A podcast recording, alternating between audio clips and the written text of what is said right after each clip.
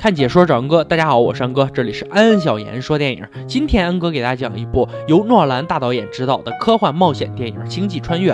话说，让我们开始说电影吧。故事发生在不远的未来，那时资源匮乏，沙尘暴肆虐，在枯萎病的祸害下，人类世界只能种植玉米，最稀缺的职业就是农民。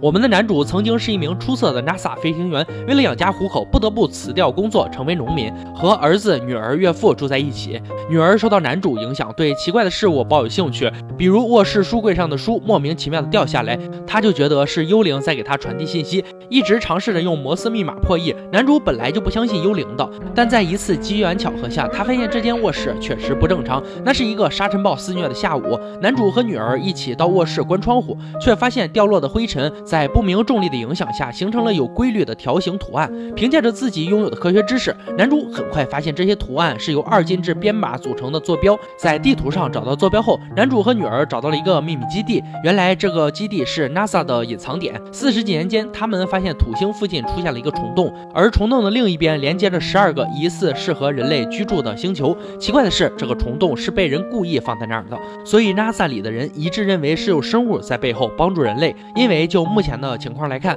不用多久，地球植物将会彻底灭绝，没有植物就没有氧气，人类再不迁移就会灭绝。而领导 NASA 的博士在十年前就派遣十。十二名宇航员前往十二个星球勘察情况，不过至今只有三名宇航员回馈信息。为了拯救全人类，博士有两个计划。A 计划是驾驶太空船去这三个星球寻找宜居地点，然后解决重力问题，把全人类移居到星球上。B 计划是抛弃现有人类，带着五千枚受精卵前往宜居星球，利用设备先孕育十个人类，再由这十个人类代孕产下千千万万个人类。在教授的说服下，男主选择了执行 A 计划。进入太空前，男主回家告别别，但女儿不愿意他离开，说自己破解了幽灵留下的信息，那是别去的意思。面对哭闹的女儿，男主没有心软，在留下。一块手表后，直接离开，和女主一行四人踏上了探索宇宙、拯救人类的旅程。冲出地球后，男主驾驶一号飞船和空间站对接，得到空间站里的丰富补给。这之后，四人驾驶飞船前往虫洞。第一次见到球形虫洞时，男主大感诧异，因为在他看过的资料里。虫洞都是圆形的，管不了那么多了。他们径直开向虫洞，在扭曲的空间里，女主和神秘生物握了手。一阵眩晕旅程结束后，他们到达了另一个星系。在分析完先遣部队发来的三个信号后，男主决定去米勒星球试水。不过有个问题是，这个星球附近有黑洞，黑洞的引力会让星球的时间变慢，大概就是星球上一小时，地球上七年的程度。男主一听这比例就想骂人，但不去看一眼又说不过去。于是，在一套理论后，他制定了登陆计划。飞船着陆后，男主发现这个世界里除了水就是浪，而且在黑洞的潮汐作用下，巨浪还拥有着超强的破坏力。男主本想带着队友迅速撤离，但女主为了带回先遣部队留下的数据盒子，耽误了登船时间。路人队友因此被巨浪吞没。等他们再回到空间站时，已经过去了二十三年。留守空间站的队长都长出了白头发。这些年来，男女主的家人都给他们留了信息。男主的儿子结婚了，有了自己的孩子，父亲去世了。女儿也长到了和男主离开时一样的年龄，并且成为了博士的助手，一起研究拯救世界的引力公式。看完视频后，男女主继续探寻下一个目的地。在剩下的两个星球里，女主希望先去爱人存在的星球，但男主觉得另一个星球的信息更可靠。两方争执下，男主获胜。一行三人来到冰天雪地的星球里，在这里，他们唤醒了沉睡舱中的二狗。当一行人正在探讨星球资源时，女儿发来消息说博士已经去世。在临死前，他告诉男。主主女儿，人类是要被抛弃的，男女主是不可能回来的。女儿知道这件事后，整个人都崩溃了。她在屏幕上质问着女主：“是不是早就知道这件事？”女主表示不懂她在说些什么。此时，二狗发话了，他说：“博士从没想过把地球上的人送走。实际上，那个引力公式，博士早就破解了，只是至关重要的一个数据，需要在虫洞里才能破解。换句话说，这是不可能完成的任务。A 计划是骗人的。”知道真相后的男女主痛哭流涕。不管怎样，现在最重要的是寻找宜居点。二狗告诉男主，自己发现了另一个地表，可以。带他去看看，结果两人刚走不远，二狗就袭击了男主。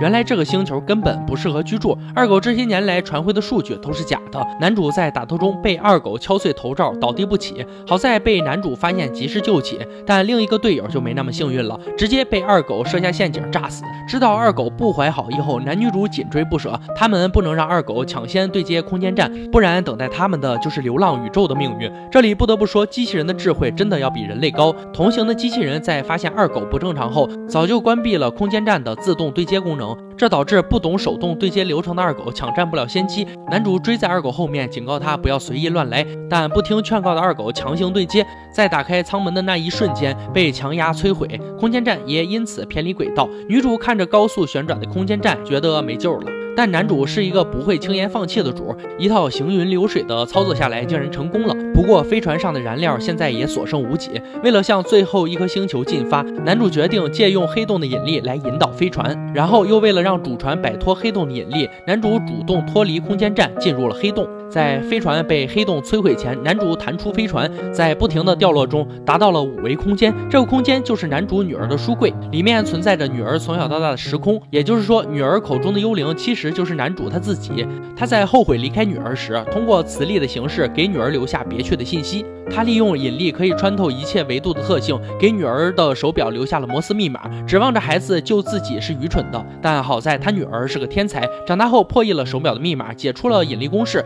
公式解出来了，五维空间就此消失了。男主再次回到虫洞旁边时，遇到了刚进虫洞的飞船，这才有了和女主的第一次握手。当男主再次醒过来时，已经是几十年后的事了。这时人类得救了，医生告诉男主，宇航员是在虫洞附近发现了他，而他现在已经是是一百二十四岁了。看到人类世界一片繁荣，男主很开心。在病房里见到垂垂老矣的女儿时，两人都很激动。但女儿说，男主不应该白发人送黑发人。于是，在女儿的点醒下，男主偷了一架飞机去找女主。而女主最后到达那颗星球，也确实是个宜居星球。她不知道地球上的人类已经得救，孤独的她正在那个星球实行 B 计划，默默地培育着下一代人类。最终，A 计划和 B 计划都被成功实施。这部电影不愧是诺兰大导演的作品，无论是情节还是视觉效果都堪称一流。虽然很多物理词汇很难理解，但我觉得也没必要理解。因为这部电影更多侧重了亲人之间的情感，爱是一种力量，超越时间，超越空间，仍然可以感受到它的存在。好了，今天解说就到这里吧。喜欢恩哥解说，别忘了关注我哦。看解说找恩哥，我是恩哥，欢迎大家订阅我的频道，每天都有精彩视频解说更新。我们下期再见。